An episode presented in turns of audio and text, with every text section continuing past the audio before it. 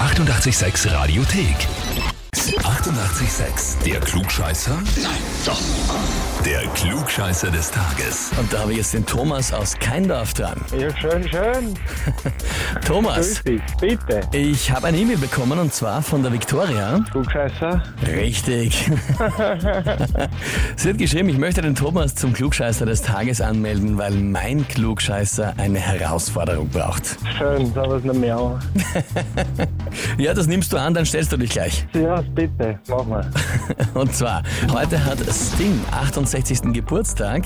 Gratulieren wir natürlich ganz herzlich. Die Frage ist, wie ist er eigentlich zu seinem Spitznamen Sting gekommen?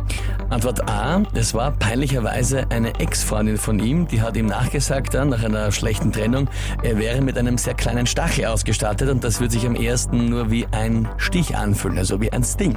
Okay. Antwort B. Er hat in seiner musikalischen Anfangszeit immer einen ganz bestimmten Pullover bei seinen Auftritten getragen, wo er gemeint hat, damit schaut er besonders alternativ und cool aus, und zwar so einen gelb-schwarz gestreiften. Und der hat ihn ausschauen lassen wie eine Biene, daher hat ihn jeder Sting genannt. Oder Antwort C, es kommt von seinem ersten Versuch, einen Plattenvertrag zu bekommen. Der Plattenchef hat beim Anhören seines Demos über Stings Gesang gesagt, It stings in my ears, also das sticht in meinen Ohren. Trotz des Erfolgs, den er nachher gehabt hat, ist ihm der Name geblieben. Puh, wissen du es nicht. Ich bild mir ein, ich hab schon mal gehört auf irgendeinem Radiosender und deswegen entscheide ich mich jetzt kurzfristig für Antwort C. It stings in my ears, also der Plattenboss. Ja, genau. Mhm. Na gut, lieber Thomas, da muss ich dich fragen, bist du dir sicher? Nein, aber ich logge die Antwort ein. Nicht sicher, ich frag dich und du bleibst trotzdem dabei. Ja. Naja, ja, kann man machen, sollte man aber nicht, das war falsch. Also bitte, haben schon wieder was gelernt. Ja, richtig, Antwort B.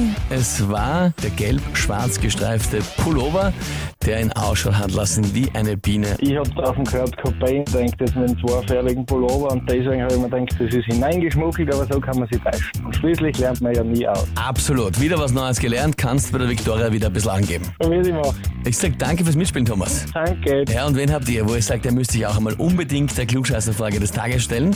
Anmelden, Radio 886 AT. Die 88,6 Radiothek. Jederzeit abrufbar auf radio886.at. 88,6. Eighty-eight, sex.